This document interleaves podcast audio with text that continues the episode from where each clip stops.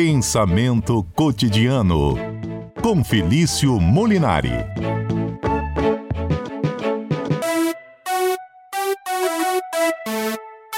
Felício Molinari, boa tarde. Boa tarde, Aurélio. Boa tarde, Roberto. Boa tarde, ouvinte da CBN que está aí nesse janeiro que parece que o sol está voltando aí das caras, né? Tá todo mundo aí ansioso. Boa tarde para todo mundo que nos acompanha. Vai, bobo, vai comemorando aqui. Não sabe como é que funciona aqui no Espírito Santo, não? É, pois é, não dá pra comemorar isso do tempo, não. Mas eu sou, a gente torce pro Vasco, a gente já tá acostumado a sofrer, então tá, tá tudo tranquilo. Mas se tá, se tá. Felício, antes da gente começar o nosso assunto, eu vou pedir a sua licença para você também participar de um outro assunto com a gente, pode ser? Ora, claro. Roda a vinheta, Murilão.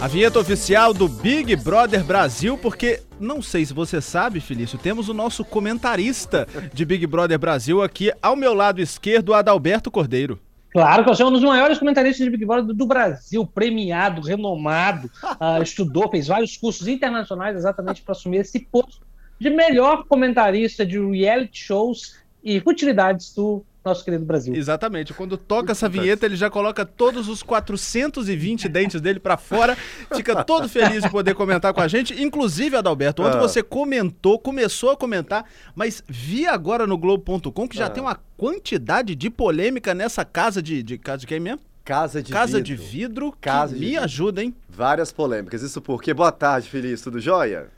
Boa! O Fili... Só fazer um parênteses aqui, porque o Felício falou que eu sou um dos maiores comentaristas de Big Brother, mas ele também está no bolo, tá?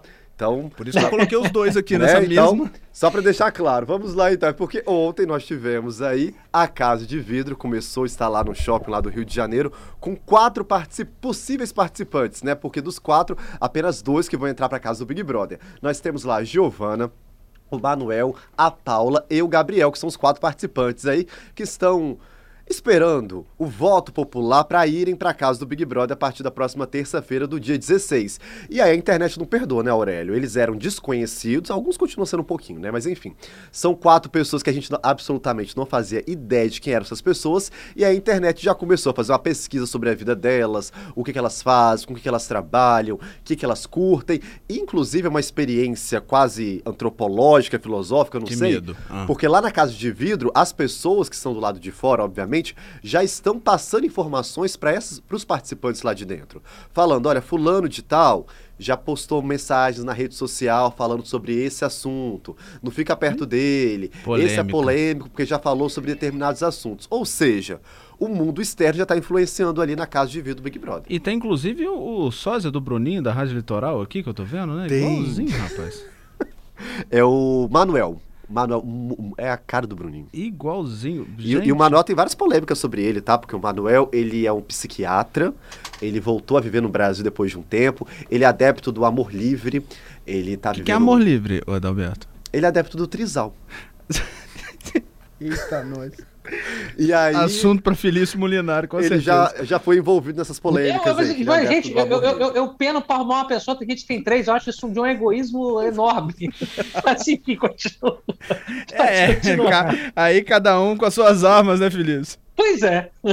Então, a, aí são essas polêmicas, Adalberto, que ainda vai ter muita. Ó, oh, Boninho surgiu na Casa de Vidro agora. É, ele surgiu. É, essa daí já é informação atualizada, essa daí eu não vi, não. Tá vendo? Tá na Globo.com, você tá desatualizado. Tô Por desatualizado. Favor. Vai perder o posto pro segundo lugar, que é Felício Molinari. Felício Molinari. E que fique claro que o tema de hoje, ao contrário do que muitos possam pensar, não foi sugestão de Adalberto, tá? Então passa a bola para Felício. Quem diz? Então, Felício, por que, que a gente se interessa tanto por esse tipo de assunto, por esse quase voyeurismo de ficar observando a vida dos outros dentro de uma caixa de sapato e a gente tá ali com várias câmeras observando do acordar, do dormir, do banho, tudo? Pois é, Aurélio. E olha, tem tanta coisa filosófica e de origem filosófica uh, dentro do Big Brother que a gente não sabe nem por onde começa, mas eu vou começar exatamente por esse conceito que você explicou. O conceito não só de voyeurismo, mas de espiar a vida alheia, né? Se a gente pegar lá no século XVII, tem um filósofo chamado Jeremy Bentham, que ele escreveu um escrito chamado uh, um, um, protótipo, diria assim, de um panóptico, Sei que talvez o ouvinte não sabe exatamente do que eu estou falando, mas a, a ideia é bem simples aqui. O panóptico seria um projeto arquitetônico de uma prisão, de uma prisão. E como é que ela funcionaria? Diferente de uma prisão normal, você tem lá o carcereiro que toda vez que, um, que algum preso vai tentar fugir, ele desce a paulada. Não, ali teria, digamos, um observador no meio da prisão que ele consegue ter acesso a todas as celas. O que, que acontece aqui? Olha que ideia interessante. Uh, Arana, você já percebeu que, assim, isso é uma máxima machadiana, inclusive, uh, que diz que nós só somos nós mesmos quando ninguém está olhando. Você já parou para pensar nisso? A gente realmente só é a gente mesmo quando ninguém está olhando. Porque sempre, uhum. seja um, um, um, tio, a tia, o pai, o namorado. Eu não estou falando que você precisa mudar para mal, para bom, você precisa ser de uma pessoa falsa. Não é isso que eu quero dizer. Uhum. Mas eu quero dizer que todo o nosso comportamento, ele é sim moldável. Ah, tem um conto também do Machado de Assis que é bem interessante, que ele diz que a gente vai colocando máscaras de acordo com as circunstâncias. Sim. Por exemplo, você está numa entrevista do emprego, você coloca uma máscara. Se você está num programa na rádio, uh, aqui tão importante como a CBN, você coloca outra máscara, aqui no caso outra voz, né? Uhum. Uh, enfim, você uh, coloca essas máscaras porque você está em observação. Então você não pode ser ali o que você é. O caso do Big Brother tem um pouco isso, dessa coisa do panóptico uh, bentaniano, que é uma casa, quase que uma casa de vidro, né? Que ela começa com uma casa de vidro, depois ela fica uma casa multi, multivigiada de todos os ângulos. E isso cria uma pressão psicológica muito grande, porque o participante ele não sabe onde ele pode ser ele, então ele está o tempo inteiro fingindo. Né? Então, embora o nome seja reality show, né, o show da realidade, né, o show real, a gente tem que começar dizendo que pouca coisa ali é real. As pessoas ali elas estão o tempo inteiro se controlando, se controlando. E isso, daí vem nossa curiosidade. Uh, porque no fundo a gente sempre quer saber o que a outra pessoa está pensando, o que a outra pessoa faria quando ninguém está vendo, o que a outra pessoa faz quando ninguém está vendo. Então não é só um voyeurismo, naquele sentido clássico de você ficar tendo, sendo voyeur de uma pessoa que é bela, bonita e tudo mais. Não, não é isso é um voyeurismo no sentido de querer saber o que, a pessoa faz em sua intimidade. Uhum. Então, para dar um ponto final nesse primeiro ponto aqui que a gente está falando, o que seria o Big Brother? O Big Brother, em princípio, seria a total falta de intimidade. E a gente tem, tem uma curiosidade pela intimidade alheia, uma curiosidade. Vou dar só um exemplozinho básico. Olha que engraçado. Tem muita gente que não pode ver um celular solto e já começa a fuxicar. Sabe quando você tem lá o seu tio, primo, deixa o computador aberto, a aba aberta, lá com o WhatsApp, com o Instagram aberto, você vai lá dar uma olhada, você nem sabe, nem é seu namorado, seu namorado isso já seria muito feio. Mas não, você tem a vontade de bisbilhotar a vida alheia. O Big Brother, então, ele aumentaria isso, porque no fundo nós temos essa coisa meio que, não diria masoquista, né, mas ah, uma coisa com a intimidade. A intimidade exposta nos atrai. Bentham já diria isso. E, e, sendo um pouco mais recente do que esses pensadores que você trouxe, né? Capital Inicial já disse na canção Quatro Vezes Você, né? O que você faz Exatamente. quando ninguém te vê fazendo. Ou seja, somos todos personagens dependendo do contexto que a gente está se enquadrando. Mas isso também, Felício, não faz que em algum momento a gente tenha uma crise de personalidade? Porque se a cada momento a gente se molda, isso faz o que da gente? Faz exatamente o que a gente vê no Big Brother, né? a pessoa. É claro que o tempo inteiro a gente está se moldando. O tempo inteiro, nós aqui de fora. Não estou falando lá dentro da casa, não. a gente se molda, claro. A gente não pode falar o que a gente pensa, em muitos casos, na maioria dos casos. O problema é que a gente tem válvulas de escape, seja lá quando a gente está no grupo de amigos bebendo uma cerveja, que a gente pode falar bobagem, em certo nível, ou quando, mesmo quando a gente está sozinho, enfim, com nossos namorados, namoradas, a gente tem nossa intimidade, tem nossa intimidade. Quando a gente está sozinho no quarto, 11 horas da noite, que, com nossos pensamentos mais aleatórios né, começam a nos assombrar, mas a gente tem nossa intimidade.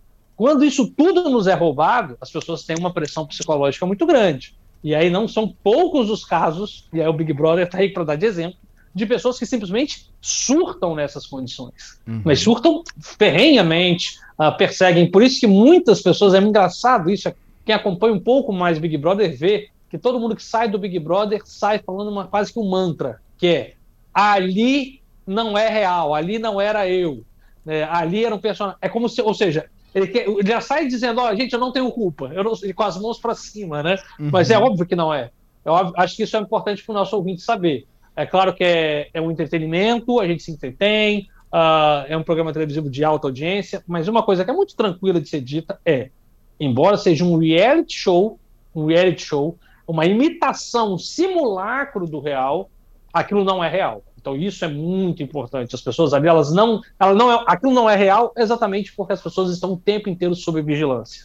E ninguém aqui vive sob interna e intensa vigilância. Então você que é ouvinte que vê BBB, manere, manere nas suas críticas aos participantes. Eu estou falando isso antes das polêmicas acontecerem. Mas manere, porque ali elas estão sob grande pressão psicológica. É só se imaginar tendo o tempo inteiro sua intimidade exposta, você vai ver como que isso é perturbador. Feliz, você está falando aí do Manere.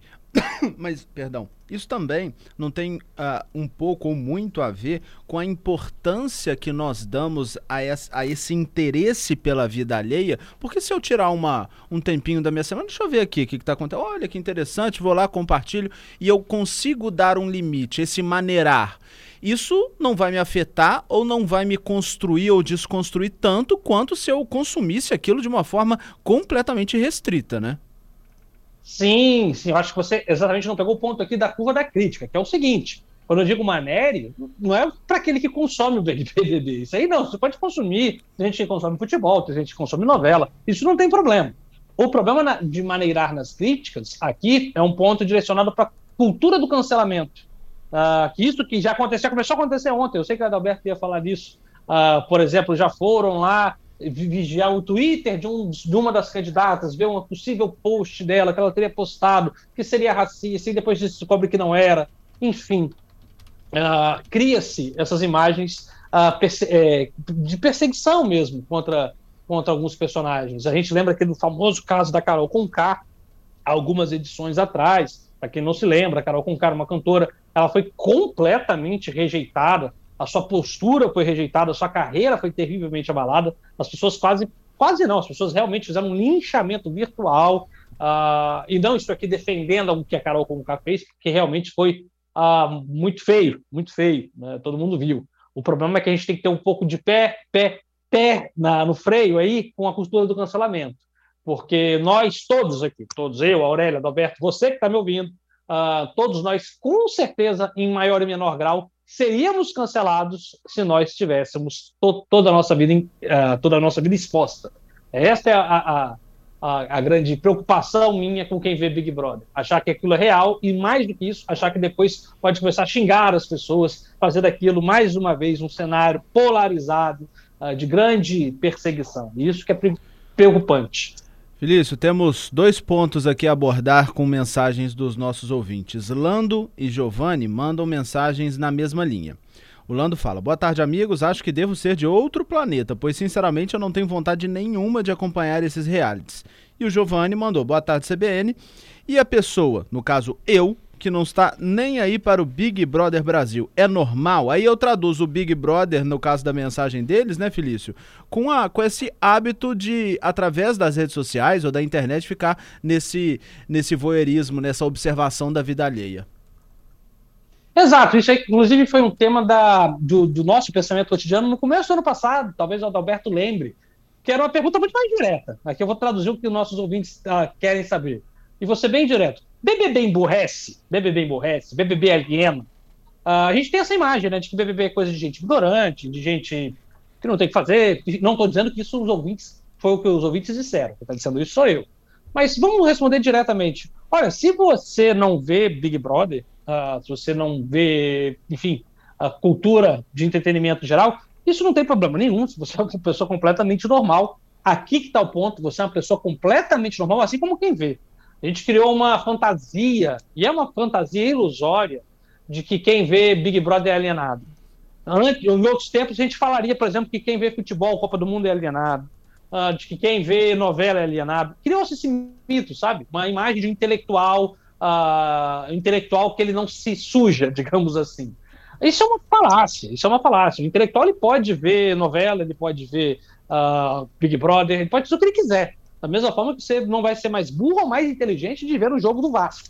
Talvez o Vasco, olha, eu como bom vascaíno eu posso dizer, talvez você seja mais vaquista, mas assim, ignorante você não seria.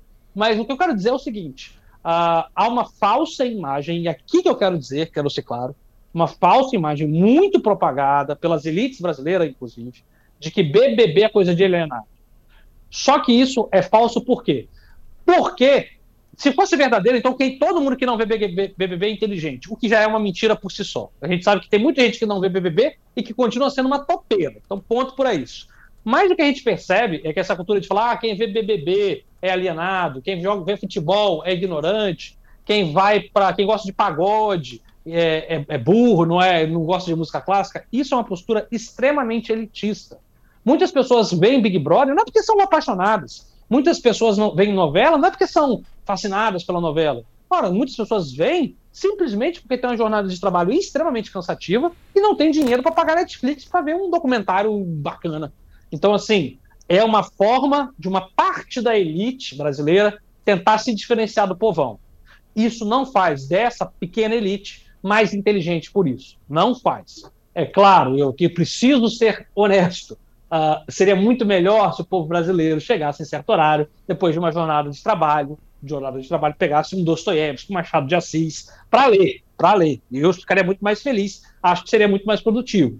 Agora, se ele não lê Machado de Assis e não vê Big Brother, ou vê Big Brother, isso não vai fazer dele mais ou menos inteligente, até porque o descanso e o entretenimento, o lazer também são necessários à vida humana. Então que você veja Big Brother. E depois, num tempo tranquilo, você também estude, vá se aprofundar nos outros temas. Pra gente encerrar, o Paulo ele mandou mensagem pra gente falando que não assiste o Big Brother, mas faz o comentário de que, além de fofoqueiro, o povo gosta da batalha das pessoas, com as grandes, como as grandes arenas antigas, onde tinham os gladiadores, etc.